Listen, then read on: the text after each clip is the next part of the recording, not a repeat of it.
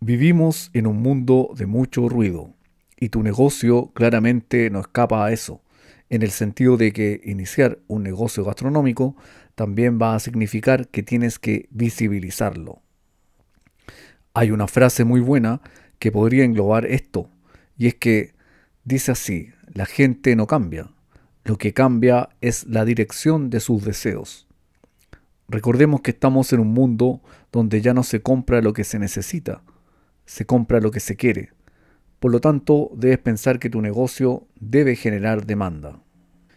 Entonces las señales de comunicación más importantes son olvidadas por el ruido y el síndrome del objeto brillante en las redes sociales. Esto último significa dejarse deslumbrar por todo lo que aparece, provocando confusión en tu estrategia y falta de enfoque. ¿A qué nos referimos con lo importante? Pues claramente en cómo te comportas con tu cliente. Aquí hay otra frase famosa.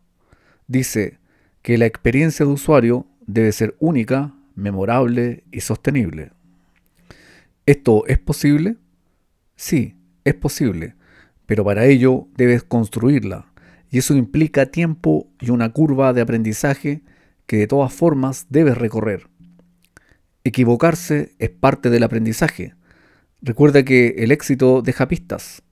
Esto significa que reproduzcas y adaptes lo mejor de tu competencia, que está en tu mismo nicho de mercado. Pero recuerda, adaptes, ya que al copiar se producen errores, ya que tu local tiene su propio tono y energía. La intención emocional y disposición hacia el cliente debe construirse constantemente. Entonces no olvides el tono en cómo comunicas y te entiende el cliente. A veces se pretende una atención de un hotel muy prestigioso, pero el personal no está capacitado o también no se logra comunicar esa calidez, debido, entre otros factores, a la no funcionalidad del equipo y también a la falta de elementos. Entonces, esta aparente desventaja se puede aprovechar aplicando más calidez y cordialidad con tus clientes. En el fondo, la gente va a un local más que por hambre porque requiere de una experiencia agradable. Y si con el tiempo logras cultivar a tus clientes, esa conexión será total. El nuevo marketing de las 4P, precio, promoción, plaza y producto, debe agregarse una quinta, que es clave, que sería la P de persona. No olvides que siempre vuelves al lugar que te hicieron sentir bien Recuerda el marcador somático, recuerdos asociados, aromas y trato. Y si entiendes esto, ya has dado un paso importante en tu negocio.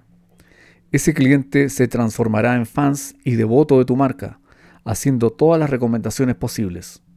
Esto hace la diferencia entre los negocios que permanecen y los que desaparecen. Este ha sido el podcast de hoy. Escúchalo las veces que necesites porque aquí hay muchas claves. Gracias por escucharme.